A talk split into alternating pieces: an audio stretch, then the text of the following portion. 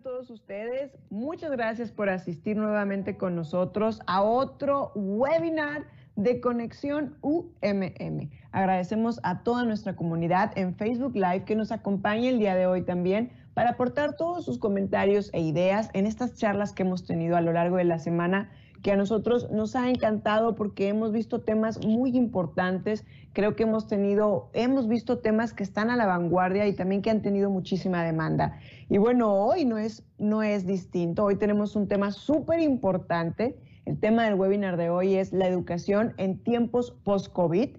Para este webinar nos acompaña nuestro ponente, el maestro Juan Carlos Huitrado Treviño.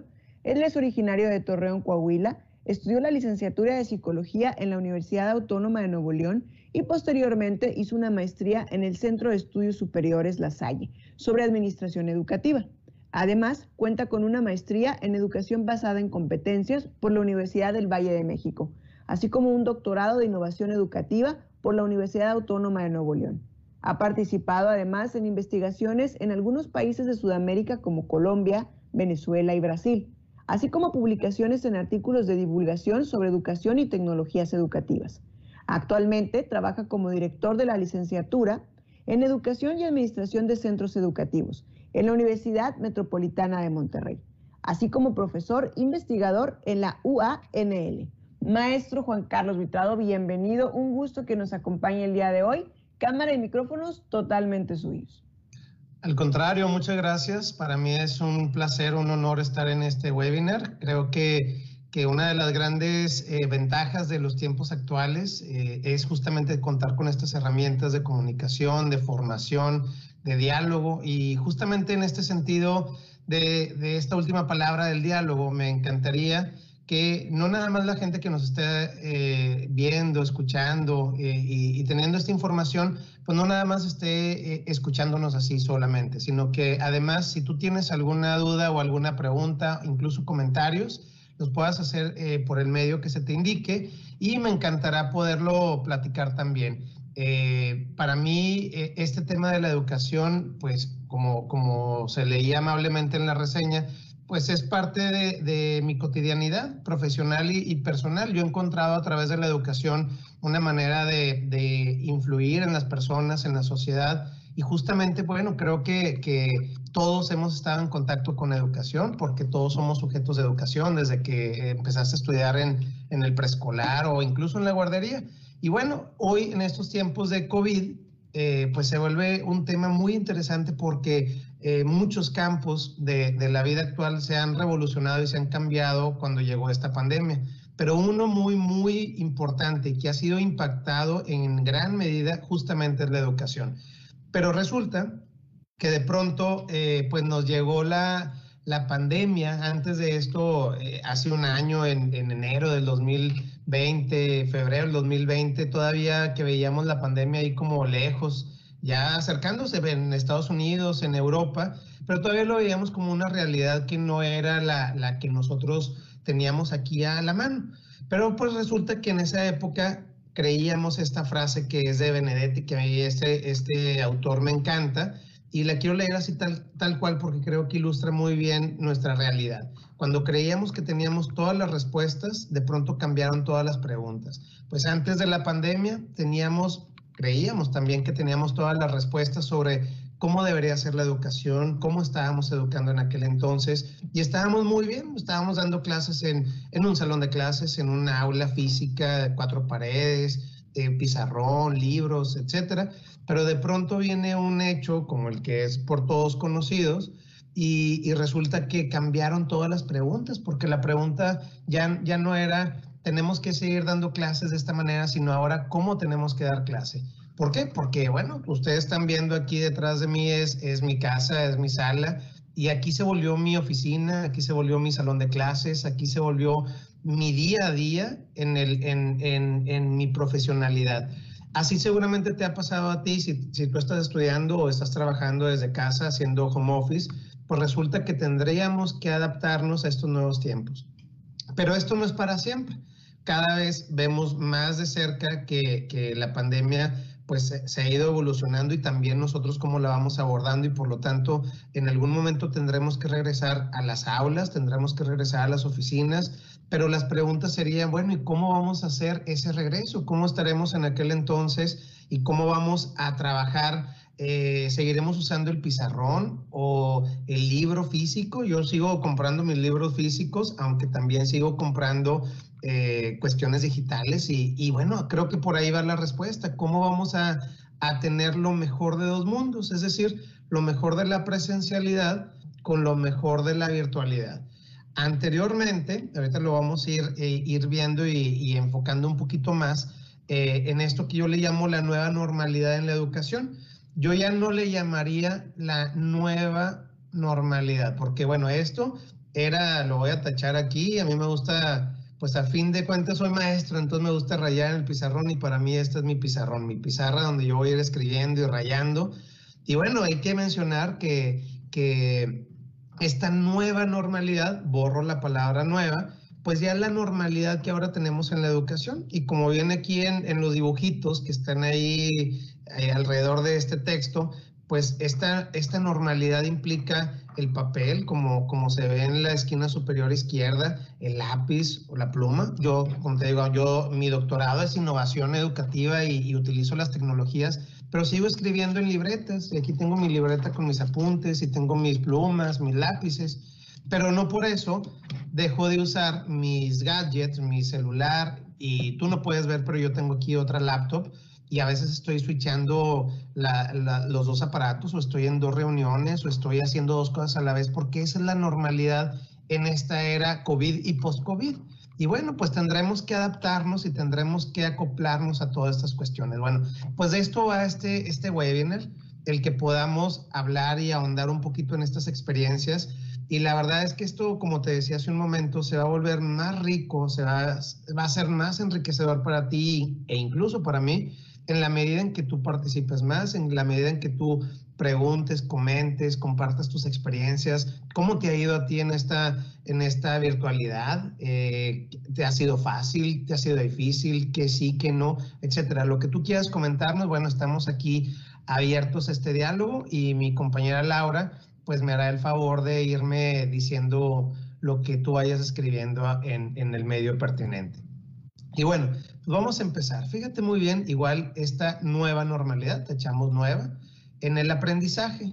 Bueno, algunas características de, las prácticas de aprendizaje en estos tiempos, ¿cuáles serían? Si, si a veces las cosas han pasado tan rápido que de pronto tenemos que hacer un alto y decir, a ver, vamos a, a pensar cuáles son estas prácticas que ahora tenemos en esta época y que por lo tanto incluso deberíamos conservar cuando ya regresáramos a la presencialidad. Pues número uno, para mí, creo que el aprendizaje es ubicuo, es decir, no se da en un solo lugar. Anteriormente, pues tú tomabas clases en tu aula, en el edificio donde tú estuvieras estudiando, en la escuela, en ese lugar que entrabas por ese portón y, llegabas al lugar donde era el aprendizaje.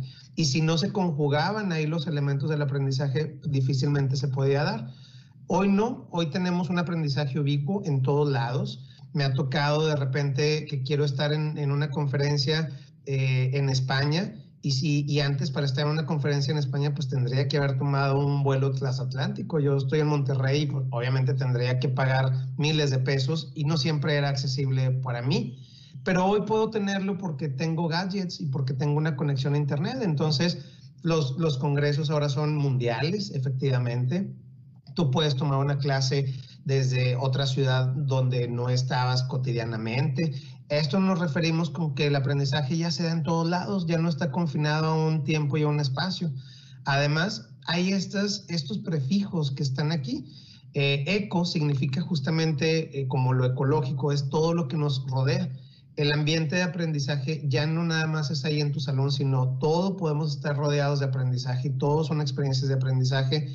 Bio, info, por ejemplo, que la información forma parte de nuestra vida y ya hoy se hace más realidad esta era de la información, que ya tenemos varias, incluso décadas en esta era de la información, pero que no lo habíamos entendido hasta hoy, donde todos nos movemos por información y la persona que tenga más información en la vida, pues tendrá mayores posibilidades de salir adelante y de triunfar. Y luego hay una parte que es esta partícula nano, que significa pues, lo muy pequeño, donde el aprendizaje se empieza a dar como por pequeñas cápsulas nosotros estamos acostumbrados aquí en México y, en la gran mayoría de los países del mundo están acostumbrados a sistemas donde tú te metes, por ejemplo, a una licenciatura y ya está todo tu plan de estudios diseñado. Tú vas a empezar en, en el primer curso, tetras, semestres, etcétera, y vas a terminar en el noveno, décimo, dependiendo de cuánto dure, y ya está todo hecho. Y dentro de este plan de estudios hay materias y ya tú tienes todos los temas de la materia y ya se da así pero nos estamos dando cuenta que hoy podemos tener microaprendizajes como por microcápsulas, así como de repente tú puedes meterte a una plataforma y tomar un curso que dure tan poco como cinco minutos, diez minutos y con eso aprendiste algo muy importante. Usualmente esto le llamamos tutoriales, pero los tutoriales está enfocado a, a aprender algo concreto, cómo aprender una máquina, cómo eh, diseñar algo. Pero bueno, estos son microaprendizajes, son estas, estas partículas nano donde cada vez que tú tengas estos conocimientos, pues vas haciendo que tu eh, expertise en algo vaya creciendo. Y por supuesto, el, el, el prefijo cogno, que ahorita lo vamos a ahondar un poquito más, nosotros nos volvemos sujetos de aprendizaje todo el tiempo. Por eso tenemos el aprendizaje en tres dimensiones. Anteriormente, la primera dimensión o nada más una sola dimensión era el maestro que te decía a ti que aprender. Luego entramos en otra fase donde decíamos, eh, ya el maestro me dice, pero yo puedo dialogar. Y hoy encontramos que también esto trasciende a esto, a esto de plano físico y, e inmediato, sino que el maestro puede dejar grabada su clase y tú entrar después y verla. Bueno, todas estas son prácticas de, de, de la, normalidad en el aprendizaje post-COVID y esto es algo que así va a ser de ahora en adelante. Hay gente que todavía añora y, está como eh, arañando esta parte de, la antigüedad. Y fíjate, antigüedad se escucha como hace mil años o hace cientos de años, pero la antigüedad es el año pasado. El año pasado, enero, febrero, todavía un poquito de marzo 2020, antes de la pandemia, esa es la antigüedad, ya pasó. Ahora la normalidad implica estas tres dimensiones, el aprendizaje 360 grados, es decir, todo nos envuelve y podemos aprender todos de todos y por supuesto 724. En cualquier momento tú puedes aprender lo que quieras, cualquier día de la semana y no te tienes que esperar a que venga el lunes para tener contacto con el maestro. Y una parte muy, muy importante son las e-skills. ¿Qué son las e-skills? Bueno, eh, tú has escuchado que existen las hard skills, que por ejemplo implica el cómo aprender una máquina, cómo mover algo, etcétera. Eso lo, lo duro, ¿no? Lo, lo, de cómo operar las cosas. Y luego se habló en otra época, en otro, en otro momento, de las soft skills, que implicaba, por ejemplo, la, la habilidad para comunicarse, la habilidad para relacionarse, ser líder, etcétera, etcétera. Bueno, hoy hablamos también de las e-skills, que tiene que ver con, la con el uso de la tecnología.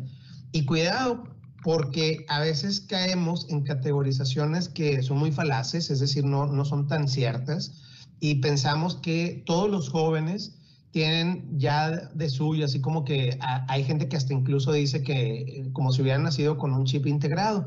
Y, y, que por supuesto los que ya somos mayores, los que ya somos un poquito como de otra época, este, pues batallamos mucho. Y la verdad es que no tiene que ver con edades, tiene que ver con actitudes. Podemos encontrar gente de 40, 50, 60 años que han desarrollado skills sumamente bien y jovencitos de 18 años, 15 años que solo saben usar la computadora para entrar a las redes sociales, pero no saben qué hacer con ellas.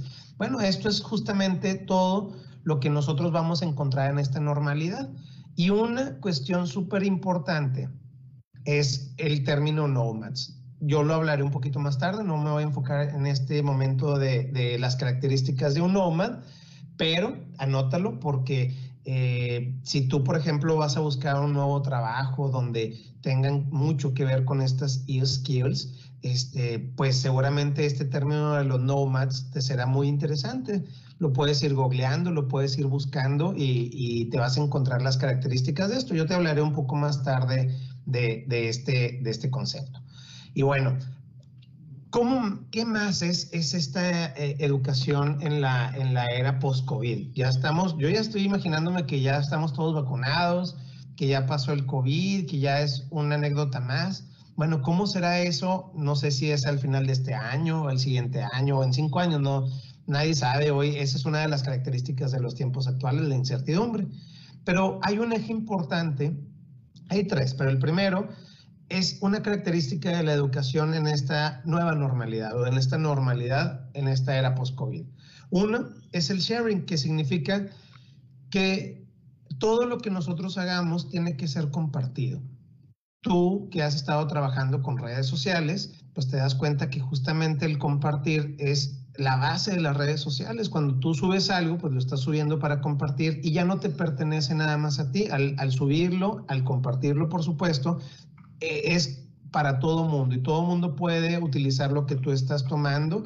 Y bueno, ahí hay otros problemitas que de repente valdría la pena eh, pensarlos, dialogarlos. No es el tema de, esta, de, esta, de este webinar, pero, pero el sharing es algo muy importante porque eh, implica que la educación no nada más tiene que estar concentrado en la figura de un docente o en la figura de una escuela, que incluso tú como estudiante o alguien que va a participar de un ambiente de aprendizaje, también tendrías que tener la oportunidad de compartir algo hacia la clase. Yo siempre lo pongo como soy muy comelón y muy tragón, muy glotón, siempre pongo ejemplos de comida. Y es como si yo te invitara a, mi casa a comer, pues lo de hoy sería es que tú también trajeras algo, ¿verdad? Para compartir. A lo mejor no te lo voy a pedir por cortesía, pero tú, un buen gesto sería compartir algo. Bueno, así también funciona en la educación. Tendremos que buscar el tomar actitudes de, de protagonismo en la educación. ¿A qué me refiero con esto? A que no el maestro es el solo protagonista del hecho educativo, sino que tú también, como participante de ese ambiente de aprendizaje post-COVID, tendrías que tener la obligación, la responsabilidad de traer experiencias, perspectivas innovadoras, donde tú también pudieras favorecer el repensar estrategias de aprendizaje.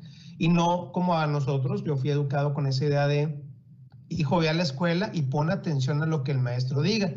Bueno, hoy no, hoy mi madre me debería decir, hijo, ve a la escuela o conéctate o prende o no sé, lo que sea, pero comparte algo y trae algo de lo que te compartan. Eso sería eh, el sharing, un eje muy importante de la educación post-COVID. Otro es el, pensamiento divergente. aquí se vale todo, todos los tipos de pensamientos son válidos y así tendremos que asumir la educación post-COVID. No, eh, que está muy ligado, por eso se pone ahí inmediatamente con la democratización del conocimiento. Uno, el, el hecho de pensar que eh, hay, hay, por ejemplo, los MOOC, que son los, los cursos masivos online abiertos, este, gratuitos. La gran mayoría, mayoría de ellos son gratuitos, cada vez hay más. Hay un movimiento internacional sobre la gratuidad de los cursos. Y bueno, tú puedes tener libros que puedes eh, conseguirlos gratuitamente, no, no de piratería. Me refiero a cuestiones legales, pero que están abiertos al, al mundo. Entonces, el conocimiento se empieza a democratizar ya no está en, en, lo que, no sé si conozcas este concepto de las vacas sagradas, que, que, es como los grandes gurúes del conocimiento y que solo ellos podían decir lo que había que pensar. Hoy podemos pensar de muchas maneras y claro, hay que fundamentarlo y claro, hay que contribuir a la creación de procesos de aprendizaje. No nada más se trata de que yo pueda compartir, sino se trata de crear. Y esta es una característica muy importante del aprendizaje.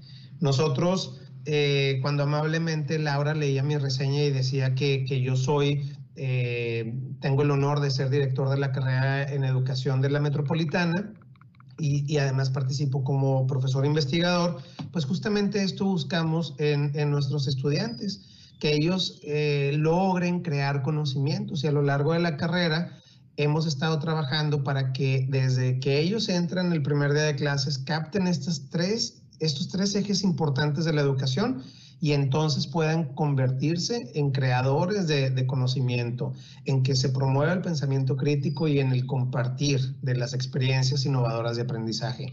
No podemos seguir pensando que el alumno tendrá que llegar eh, como, como la canción de la escuelita de Cricri. Ustedes son muy jóvenes y a lo mejor ya no, ni siquiera saben quién es Cricri, pero pues ahí está es la canción de la escuelita que vamos con nuestros libros bajo el brazo y, y a tomar apuntes. Bueno, pues este, Hoy ya no, a lo mejor sí una libreta, un libro, pero también la computadora, el gadget, etcétera. Y además vamos como en una especie de fiesta del conocimiento, donde todos podemos compartir algo. Entonces, pues vamos a ver otra característica del aprendizaje eh, en la era post-COVID. Bueno, número uno es que el aprendizaje tiene que estar hecho en todos lados. Pero la pregunta sería, ¿y cómo tenemos que repensar nuestras prácticas del aprendizaje? Porque sí, claro, es es importante saber que el aprendizaje está en todos lados, pero ¿eso qué implica? Bueno, pues vamos a ver que implica que nosotros tenemos que, uno, repensar la educación y por lo tanto también el aprendizaje. Yo no sé si aquí los que están escuchando haya gente que, que eh, se dedique a la educación en, en el sentido de dar clases, pero seguramente si estás estudiando algo o lo vas a estudiar, entonces también tenemos que pensar en el aprendizaje. ¿Cómo lo tenemos que repensar? Bueno, pues el modelo de un maestro que está siempre hablándoles a los alumnos y diciéndoles lo que deben anotar y lo que deben aprender, pues creo que esto pues ya pasó, esto ya no es esta época. Eso era antes y debimos haberlo quitado desde hace mucho tiempo, pero bueno, ya en este sentido son las ventajas de que haya llegado una pandemia, también tiene sus ventajas. También las instituciones tendremos que pensar y entonces cómo debe ser este docente el día de hoy. Esta línea me quedó muy chueca, pero en realidad intentaba subrayar. Y luego, pues lo que tenemos que pensar es justamente en el e-learning. ¿Qué es el e-learning? Este, seguramente este concepto lo has escuchado muchas veces y, y, es el aprendizaje no nada más a través de las computadoras o a través de un gadget, sino que se trata de tener mejores, fíjate bien en esto que te voy a, decir, tener mejores experiencias de aprendizaje. Un docente en la era post-COVID no, no debe dar clases. Un docente en la era post-COVID tiene que crear experiencias de aprendizaje. Y la gente me puede decir, pues no, no encuentro la diferencia, puede ser, pero cuando las desmenuzamos, decimos, bueno, el maestro cuando daba clases, pues daba clases, es decir, otorgaba el conocimiento, te decía, yo tuve maestros a quienes aprecio mucho, tengo la gran fortuna de verdad de apreciar a, a la gran mayoría de mis maestros desde pequeño, pero yo tenía un maestro, por ejemplo, en la secundaria, que nos decía lo que teníamos que subrayar en el libro. Bueno, eso pues ya obviamente, pues ni en aquel entonces debió existir, pero bueno, existió. Pero hoy un maestro tiene que crear experiencias de aprendizaje. Hoy tiene que decirte, miren, vamos a hacer esto, traemos estos ejercicios, tú que aportas, tú que trajiste, etcétera. Eso es el e-learning. Es no nada más dar clases a través de un gadget, a través de un celular o tableta. No nada más es esto, no nada más, sino que hay que pensar diferente. ¿Cómo es eso pensar diferente? Bueno, fíjate muy bien, se está transformando la educación, el aprendizaje, Vamos a ver. Yo te invitaría a que entendiéramos y comprendiéramos un poquito más este concepto que se llama el aprendizaje invisible.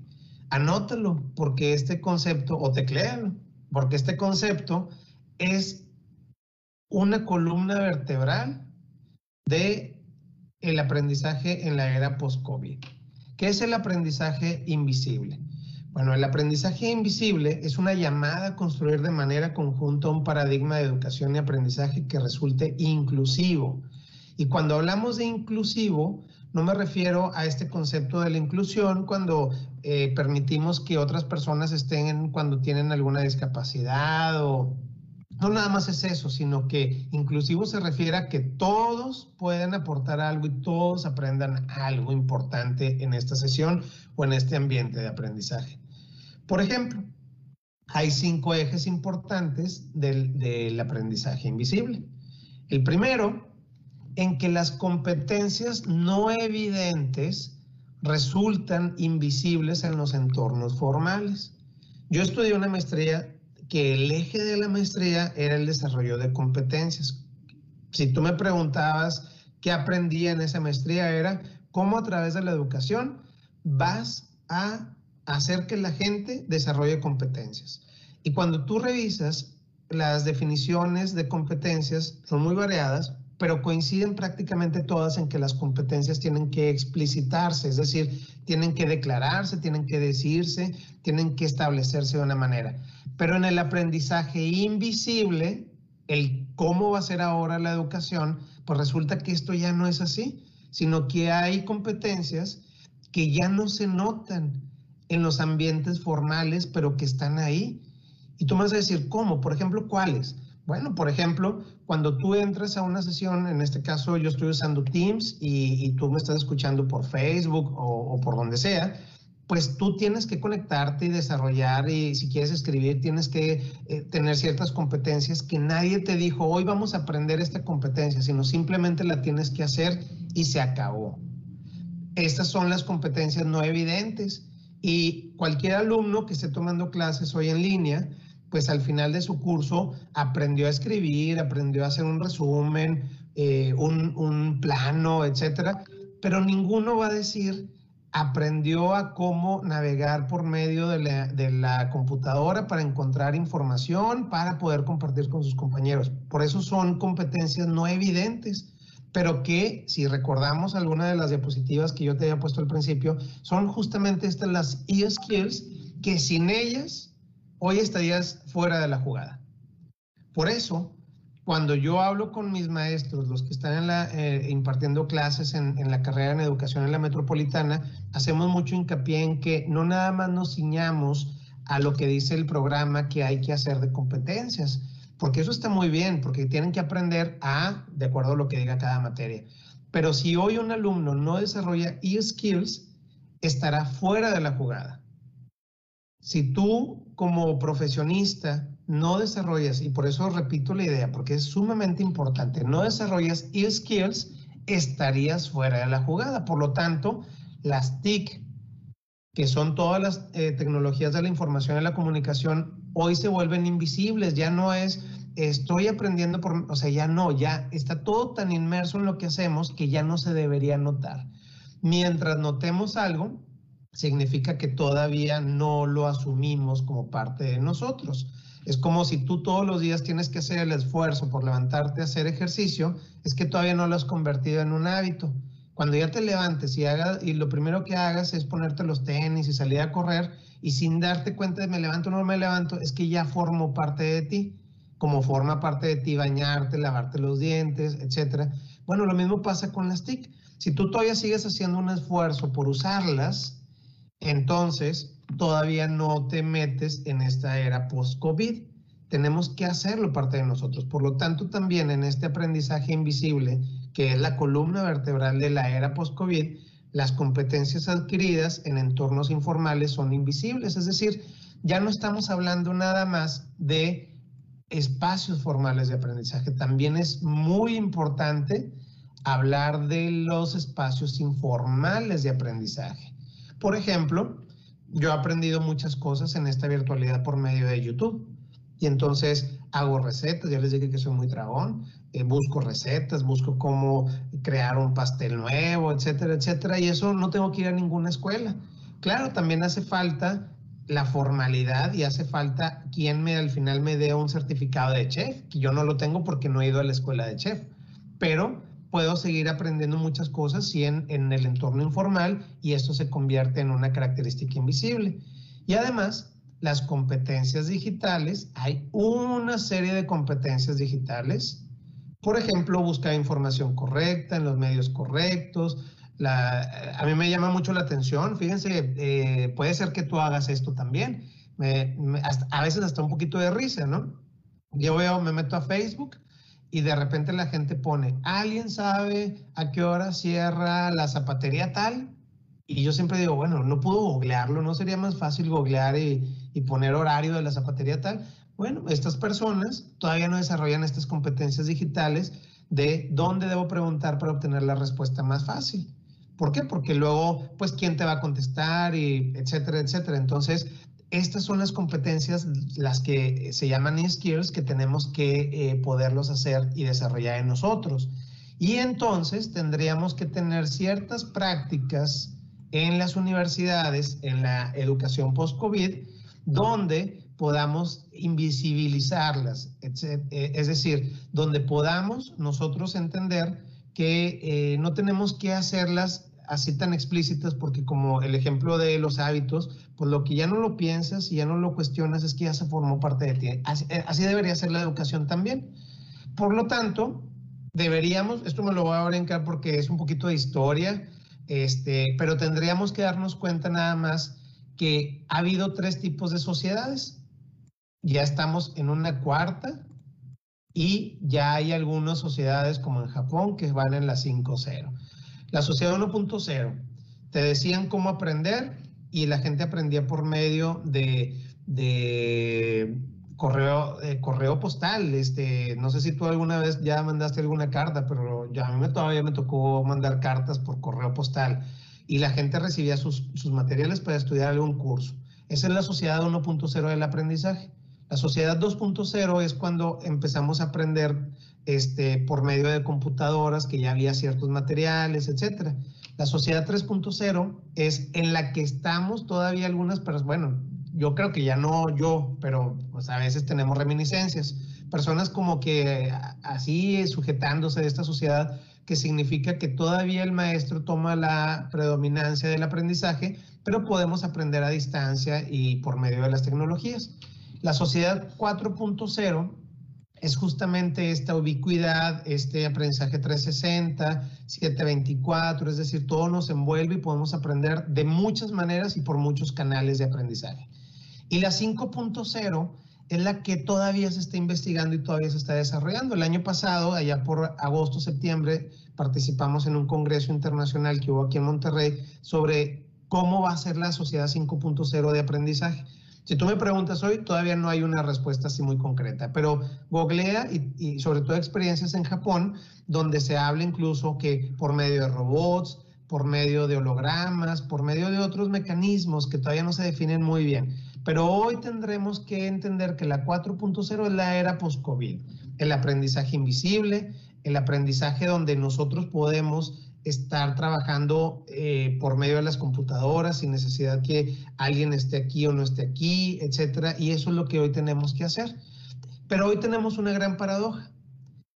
Hay gente que todavía quiere aprender o educar en la sociedad 1.0 cuando ya estamos dejando la 3.0 y estamos entrando en la, en la 4. Entonces, ese es el gran conflicto de la educación el día de hoy. Por eso, webinars como este me encanta que, que me inviten a dialogarlo, porque nos da la oportunidad de eh, poder invitar a la gente a que reflexione sobre lo que tenemos que hacer y pensar. Eso me lo va a brincar porque eh, pues implica el camino que hemos desarrollado en la historia, tú podrás indagarlo más. Pero fíjate muy bien este concepto que me parece importantísimo que te hablaba al principio, los nomads. Antes de avanzar, yo te invitaría a que pensaras qué características debería tener cualquier profesionista que quiera insertarse en un mundo actual laboral. Y entonces, estas características, seguramente muchas de las que tú te respondan serían las características de los nomads. Por ejemplo, es alguien innovador, imaginativo, creativo, capaz de trabajar con prácticamente cualquier persona, en cualquier lugar y en cualquier momento. Esto que está aquí es como nosotros tenemos que hacer que sea el aprendizaje post-COVID. Procurar la innovación, procurar la imaginación, la creación, el, trabajo entre todos, este, el, que todos podamos aprender y enseñarnos todos al mismo tiempo. Ya no el maestro solo enseña y el maestro solo, eh, perdón, el maestro solo enseña y el alumno solo aprende.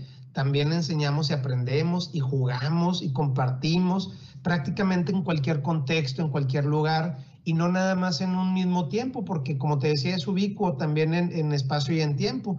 Puedo hoy, eh, seguramente esto se queda grabado y otra persona va a llegar mañana y estar aprendiendo esto de la misma manera como tú lo estás aprendiendo en este momento, como yo lo estoy explicando en este momento. Este es el, los nomads. La gente eh, a veces no tenemos estas habilidades desarrolladas y tendríamos que empezarlas a desarrollar. Tendríamos que incluso, por ejemplo, prepararnos una característica muy importante para la incertidumbre, porque nosotros no sabemos qué va a venir mañana. La gente piensa que con las vacunas todo se va a solucionar y esperemos que así sea, pero no lo sabemos. Y de pronto te das cuenta que hay países como Chile que ya casi llegan al 50% de vacunación, pero otra vez los confinaron. Entonces, esta incertidumbre es la que nosotros tenemos que empezar a desarrollar en el aprendizaje. ¿Cuáles estos paradigmas que aquí le vamos a llamar protoparadigmas porque todavía están en elaboración, estamos haciendo investigaciones importantes sobre esto y aquí en México se están haciendo investigaciones importantes. En la metropolitana estamos desarrollando alumnos que hagan esta creación de estos paradigmas, por lo tanto ahorita todavía son protoparadigmas. Uno muy importante, el cambio social y tecnológico es acelerado. Lo que hoy exista y lo que mañana exista, pasado mañana, quién sabe si existe. Así que tienes que estar en constante actualización. Por eso existen los webinars. Para eso en la Universidad, la Universidad Metropolitana crea estos webinars, para que también la gente esté, esté actualizada.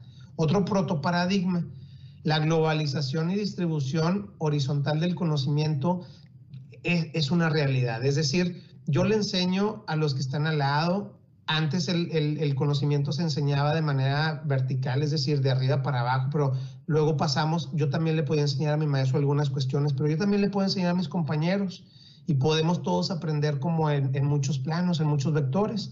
Y otro protoparadigma en esta nueva normalidad es la sociedad de la innovación impulsada por los nomads, es decir, tú te debes convertir en nomad, busca, hay muchos libros actuales, ya hay, hay investigaciones, sobre todo en España, eh, que es donde han avanzado mucho sobre esto, de cuáles son las características de los nomads. Y, y podríamos quedarnos trabajando aquí todo un día, dos, hablando de cada una de las características, pero de verdad yo te invitaría a que entendieras estas características. Por ejemplo, ¿cómo se puede medir el aprendizaje en espacios invisibles? Con calificaciones, bueno, pues yo creo que ya no es tan importante, sobre todo esta parte del culto a la medición de los resultados, aunque tiene que seguir siendo porque hay que dar una certificación de quién sabe qué cosa y quién no sabe tal cuestión. Pero también hay que tener claro que la clave está en cómo se aprende y no necesariamente qué se aprende.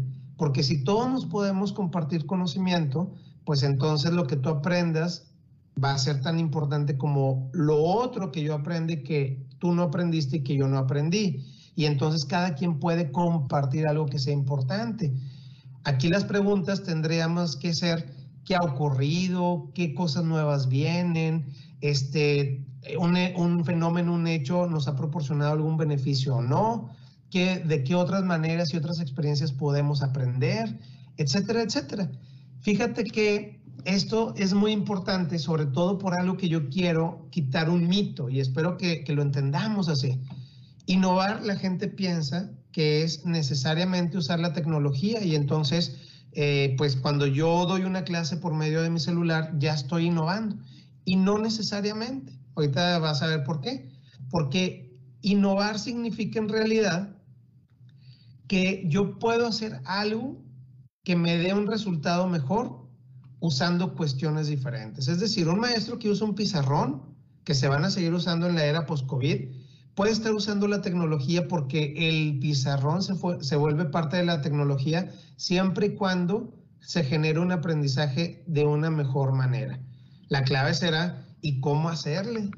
Porque yo tenía este maestro que nos decía que subrayar, también nos decía que copiar. Y entonces nos ponía en el pizarrón, que en ese, en ese entonces era con gises, pues nos ponía lo que teníamos que copiar y eso entonces no producía un mejor aprendizaje. Pero si otro maestro usa un GIS o un pintarrón, un marcador, y con algo que haga en el pizarrón genera un mejor aprendizaje que una persona que pone una presentación por medio de un celular, pues entonces es más tecnológico el del pizarrón que el del celular. La clave está en cómo dar mejores resultados para tener un mejor e-learning. Y aquí esto es muy importante para entender cómo es la educación en la era post-COVID. Primero, tenemos que tener un propósito bien definido. Confundimos estos e-learning como cada quien que aprenda lo que quiera, como quiera, como pueda. La verdad es que no. Hay que tener un camino bien establecido y tú tienes que tener un, trazado tu itinerario de aprendizaje. Eso lo hacemos en estas universidades donde ya implementamos el e-learning. Ya la gente va y tiene un, un caminito que hacer.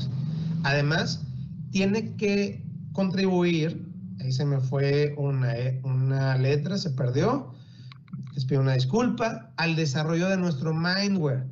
Así como hay un hardware y hay un software, no me voy a detener a explicarlo, hay un mindware, que son todas las actitudes que nosotros tenemos que cambiar para poder aprender correctamente. Hay quien hoy me dice, Juan Carlos, yo ansío regresar a la presencialidad porque nomás no se me da el, el aprendizaje por medio de Teams, por medio de Meet, por medio de, de Zoom. Pues yo le digo, pues híjole, tendrías que regresarte a 1980 tal vez para seguir pensando en esto. Hay que cambiar nuestro mindware, porque aunque regresemos a las aulas, encontraremos aulas híbridas.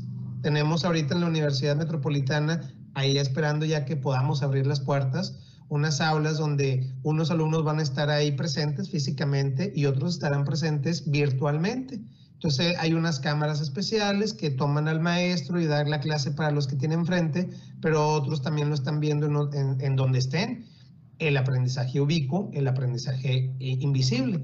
Esto es lo que tenemos que lograr. Funciona como una herramienta social. Ya no basta nada más que yo aprenda y tú, y tú me expliques, sino todos compartimos como una red de redes. Y por supuesto también es experimental porque tenemos que ir probando qué funciona y qué no funciona. Yo hoy no te puedo asegurar lo que va a funcionar en el futuro. Si te lo digo, te estaría mintiendo. Y quien te lo diga, te está mintiendo. Pero tenemos que ir experimentando, pero experimentando no es ensayo y error. Experimentar es un método, como ese propósito bien definido.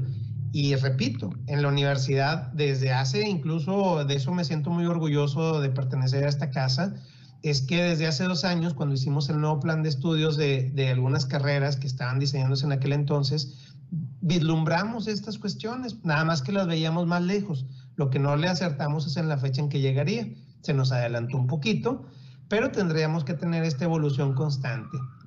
Esto, personas que me están escuchando, no sé si son chicos, si son ya adultos mayores, no sé quiénes estén aquí, este, yo, no, yo ahorita no los puedo ver ni saber quiénes son, pero yo te invitaría que hagas lo que hagas y si te vas a adentrar al mundo del aprendizaje, pues tengas en cuenta estos cinco aprendizajes importantes, porque así es como va a ser la educación en la era post-COVID. Ya no añores lo que era antes del COVID. Eso ya pasó. Ahora tenemos que evolucionar y esa evolución va a ser constante. Y en el 2022 ya no va a ser lo del 2021 y el 23 lo del 22 y así nos vamos a ir. Entonces, cambia tu mindware, atrévete a buscar nuevas formas de aprender y si tú das clases, seguramente aquí puede haber algún maestro, pues atrévete también a nuevas formas de enseñar y tendremos que aprender esta era post-COVID. Por último, porque creo que ya nos va a quedar muy poquito tiempo, ¿verdad Laura? Creo que, que ya nos queda muy poquito tiempo. Así es, vamos muy bien el tiempo. De hecho, los invitamos a todos los que quieran participar con nosotros. Recuerden que Vamos a leer sus comentarios en el modo live ahorita que están por ahí compartiendo algunos. Al final, ya que termine el maestro, vamos a poder leer todo lo que nos comparten para que el maestro nos pueda dar su opinión. Así que adelante, maestro. Bueno, pues justamente quiero ir cerrando con esto porque a veces creemos que, que eh, la era post-COVID y toda la tecnología nos vamos a convertir en, en personas robotizadas eh, mecánicas y, dónde queda lo humano. Bueno, así como hay las e skills, las soft skills, las hard skills, etcétera, pues están algo que se llaman las liberal skills. Es una cuarta categoría que son las habilidades humanísticas, donde tenemos que combinar nuestro ser humano, o sea, nuestras características humanas, con el uso de las tecnologías. Por lo tanto, no crean que, que nos vamos a volver máquinas frías, este, sin sentimientos. La verdad es que no. La verdad es que se trata de utilizar lo mejor que nosotros somos como personas en un mundo globalizado, tecnológico, de compartir, que es el sharing, del aprendizaje invisible, que es eh, la ubicuidad, el 360, el aprendizaje por todos lados, por todos los medios y por todos los canales. Entonces, también te, te diría que si tú quieres insertarte en este mundo post-COVID de la educación, pues no dejes de lado tus habilidades humanísticas, que no perdamos nuestra esencia como personas Y entonces, pues además de preguntarnos eh, cuáles son estas habilidades que vamos a necesitar, como lo que te decía de los nomads, por eso pongo aquí una K, nomads, este, también entendamos que tenemos que desarrollar habilidades humanísticas, dejar de ser persona, creo que eso no es. Hay gente que dice, bueno, es que las máquinas nos van a desplazar. No, no nos van a desplazar. De hecho, tenemos que aprender a nosotros crear nuevas máquinas y ese va a ser el conocimiento. En la Universidad Metropolitana de Monterrey estamos segurísimos que estamos trabajando en ese nivel, en esa línea, y entonces yo te invitaría a conocer más estos programas que nosotros estamos desarrollando para eh, tener más alumnos Nomad con estas habilidades que se requieren para los trabajadores del siglo XXI, que no son las del siglo XX, y espero que no haya ninguna escuela en el mundo que ande pensando en siglo XIX, ni, ni mucho menos. Entonces, pues creo que eh, hay muchas cosas que aprender. Yo te invitaría a que conocieras más de esto. Y bueno, cedo la palabra. Este, si hay alguna duda, alguna pregunta o algún comentario, pues estoy a, sus órdenes. Muchísimas gracias, maestro, por esta charla. La verdad, muy interesante que creo que tanto alumnos como docentes se van a ver reflejados en muchos de los conceptos que nos pudo proporcionar. Tenemos ya aquí una pregunta que nos dice, ¿cuál es su opinión con respecto al compromiso en la capacitación docente?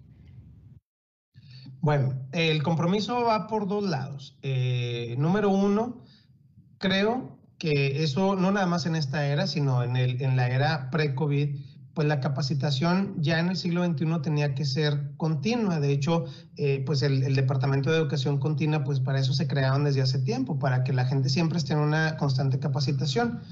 Sin embargo, creo que ahora, eh, además de esa continuidad o, lo permanente de, la preparación, es que tendríamos que pensar que no basta con tener nada más un título universitario, que de suyo es muy importante, por supuesto, y que esos son los primeros pasos que tenemos que dar, pero luego seguir preparándonos, preparándonos, preparándonos. Por ejemplo, en la metropolitana tenemos programas de formación extracurricular, que es una parte donde el alumno va aprendiendo estas habilidades invisibles que, que, que no se pueden dar nada más en un plan de estudios. Por lo tanto, creo que el compromiso tiene que ser de ambas partes. Por un lado, el alumno o el, profesional, si es que ya tiene su título universitario, tiene que tener esta mentalidad abierta a nunca soy una persona terminada, nunca soy un profesional terminado, siempre tengo que estar cambiando, estudiando, aprendiendo. ¿Por qué? Porque así funciona la sociedad. Eh, las cosas cambian tan rápido que si yo hoy pienso que ya estudié y con eso es suficiente, pues es suficiente para hoy, puede ser que para mañana y pasado mañana, pero para el lunes siguiente o el viernes de la semana que viene, quién sabe. Entonces tengo que tener una mentalidad y una actitud de aprendizaje permanente. Y las universidades lo mismo. Las universidades, las instituciones educativas tenemos que tener una actitud de autoaprendizaje y de autorrevisión, es decir, todos los planes que nosotros hagamos, todos los programas educativos tienen que estar pasando por una revisión continua. Así como le decimos a los alumnos, sigue aprendiendo, nosotros también lo estamos haciendo. Créanme que eh, es de las cosas que más me enorgullece de trabajar en la metropolitana, que eso lo hacemos, una revisión constante de estamos dando resultados, es decir, afinar este, afinar la maquinaria para que realmente dé el resultado. Creo que eso debe ser la actitud de todo mundo, de quien quiera ser un profesional exitoso en el siglo XXI. Muchas gracias por el comentario y el aporte del maestro. Tenemos otra pregunta, la verdad, muy interesante. Nos dice, ¿cuál es su opinión con respecto a que la nueva educación ya no es para todos? Y me refiero a este incremento del uso de las tecnologías y los aparatos móviles. Bueno, e, esa es una, eh, es una cuestión muy importante. Eh, fíjense que esta brecha digital eh, es importante entenderlo porque pues hoy nos dimos más cuenta de esto que antes, porque es más visible. Es decir, pues si nos mandaron a las casas a dar clase y a estudiar, a trabajar, pues sí, ¿qué pasaba con los que no tienen eh, ya no digo computadoras, me refiero a, electricidad. Acuérdense que hay lugares aquí en México y en, y en, todos lados del mundo, hay todavía lugares donde no hay electricidad. Entonces, ¿qué sucede? Bueno, estas personas quedaron rezagadas hoy. Hay experimentos importantes en grandes empresas, en algunos gobiernos y en fundaciones, organizaciones y en universidades para dotar de instrumentos para que todo el mundo pueda aprender. Entonces, eh, estos movimientos que yo hablaba de la democratización del conocimiento, pues es importante entenderlo que implicaría utilizar gadgets y que implicaría proveerlos. Hay una iniciativa, siempre se me olvida el nombre porque pues es, es una persona hindú y pues el nombre es más complicado para los que no hablamos esos idiomas, este, pero en, en la India un investigador puso una computadora en un hoyo y así se llama, la computadora en el hoyo o en el muro. Y entonces con eso se hacían una especie de kioscos donde los niños iban a aprender y él simplemente dejó la computadora para ver qué pasaba y se dio cuenta que el aprendizaje se dio por, de manera natural. No les enseñaron cómo prenderla, cómo usarla, cómo picarle, a qué meterse. Los niños lo hicieron. Bueno, creo que más allá de usar la, eh, la tecnología como el principal instrumento, eh, entendiendo tecnología, este aparato o esta computadora que estoy golpeando, es cómo utilizamos lo que ya existe para dar mejores resultados de aprendizaje. Como les decía, el maestro que usa un pintarrón, eso es usar tecnología si, si da un resultado de aprendizaje mejor. Por ejemplo, eh, hay una caricatura que, unas viñetas donde un maestro rápidamente la describo, donde un maestro está en el pizarrón poniendo la tabla del 9 y pone 9 por 1, 9, 9 por 2, 18. Y les dice a los niños, repiten la tabla, 9 por 1, 9, 9 por 1, 9. Y en eso llega el director y le dice, maestro, para que su clase se vuelva tecnológica, le voy a proveer una computadora, proyector, etc. Lo instalan, al día siguiente llega el director y el maestro está en una presentación de PowerPoint y pone 9 por 1, 9, 9 por 2, 18, 9 por 3, 27 y les pide a los niños que repitan lo que viene en la diapositiva. ¿Está usando la tecnología? Los puristas dirán que sí, porque pues la tecnología, el PowerPoint, no sé, en realidad no la está usando porque el aprendizaje no cambió. Lo único que cambió es que en vez de escribirlo con un GIS en un pizarrón, pues lo puso en una diapositiva. Pero no cambió el aprendizaje. Esta es la gran pregunta. Con lo que tengamos, ¿Qué vamos a hacer diferente? No es el qué usamos, sino cómo lo usamos. Este es el aprendizaje post-COVID, el preguntarnos cómo enseñamos, cómo aprendemos, no por medio de qué, no por medio de si libreta, tomo los apuntes con una pluma como yo todavía, muy vintage, o los tomo en un blog de notas en mi celular. Da lo mismo. El qué hago con eso, ese es el qué nos tenemos que preguntar hoy. Ahí radica la diferencia y ahí es la invitación. Y esa, ahí, cuando te respondes eso, ahí está la educación en la era post-COVID. Muy interesante y me quedo con el último comentario. Lo importante es saber qué enseñamos, no con qué enseñamos. Es cierto, creo que eso es algo que se han enfrentado mucho todos los maestros ahorita. Obviamente ahorita ya, ya, hay una mínima experiencia, a lo mejor en estas circunstancias de a distancia, pero de entrada creo que fue lo principal. Tenemos también un aporte de Esmeralda Zapata, nos dice, ¿es malo o bueno enseñar o educar a los niños de la sociedad 3.0 como la sociedad 1.0? Pues más allá de hablar de, bueno o malo como un juicio de valor, eh, yo diría más bien lo adecuado. ¿Es adecuado?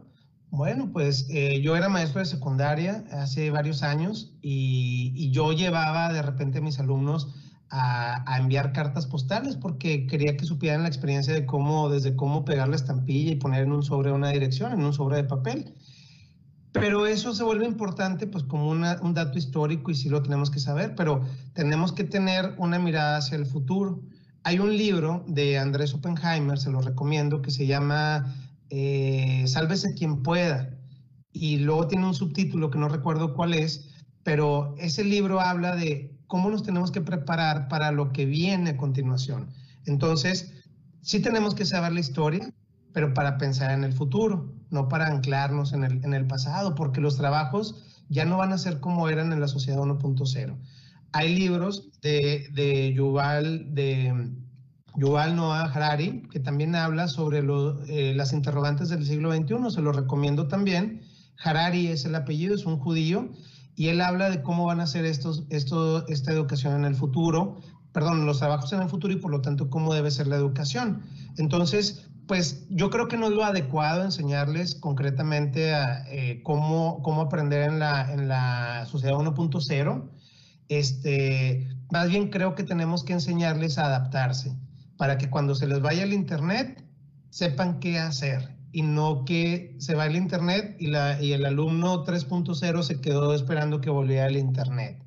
Es decir, pues te fue el internet, a mí se me fue la semana antepasada, creo, que hizo mucho calor y pues yo creo que hubo sobrecarga y pues me esperé, pero yo tenía que hacer cosas, pues me fui a buscar internet a ver dónde.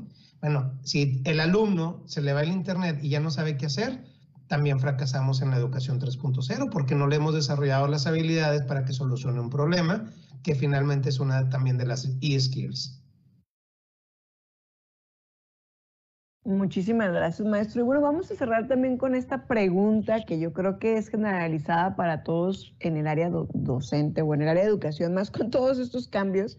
Y yo creo que hubo una, creo que fue un, brinco generacional de alguna manera, porque ya tuvimos que adaptarnos muchísimo a, a todo lo que era este proceso, más aquellos maestros acostumbrados como lo mencionaba, educación 1.0, educación 2.0 y adaptarse de, la nada, del brinco, de ya mañana a la 3.0. Y ahí nace esta pregunta que dice, ¿cada cuándo hay que actualizarse como docentes?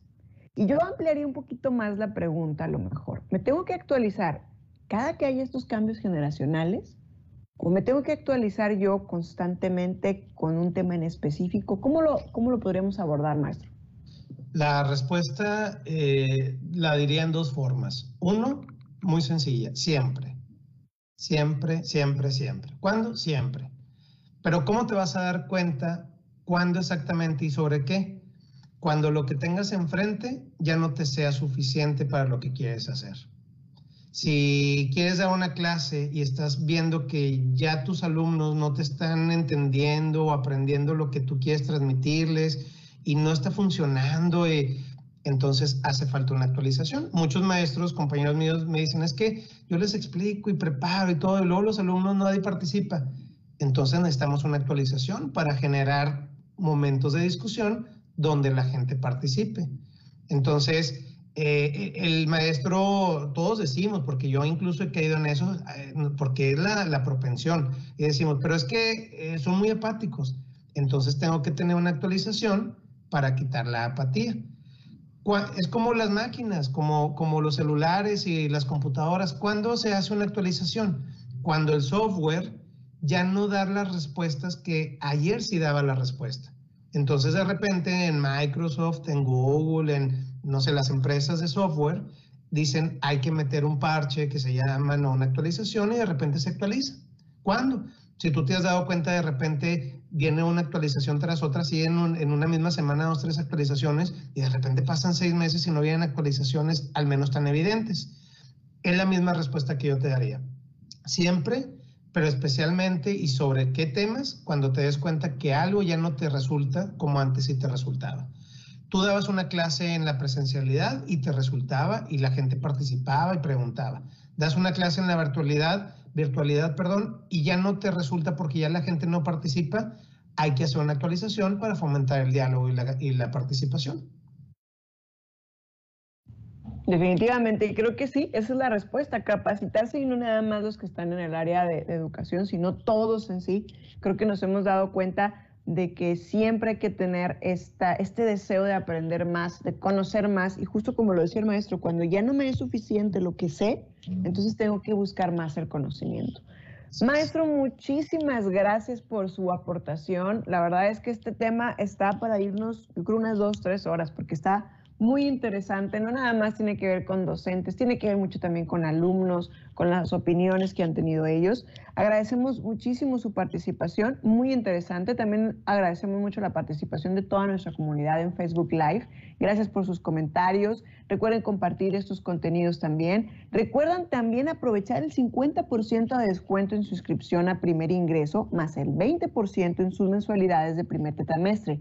No lo piensen más. Inscríbanse ahora en nuestra página www.umm.edu.mx para aprovechar todos los descuentos. Maestro, gracias. A nombre de la Universidad Metropolitana de Monterrey, un gustazo tenerlo en el equipo, que nos demostró que la verdad de este tema sabe muchísimo. Así que muchísimas gracias. Nos vemos pronto y recuerden, lo que quiere ser, empieza aquí. Gracias, buen día a todos.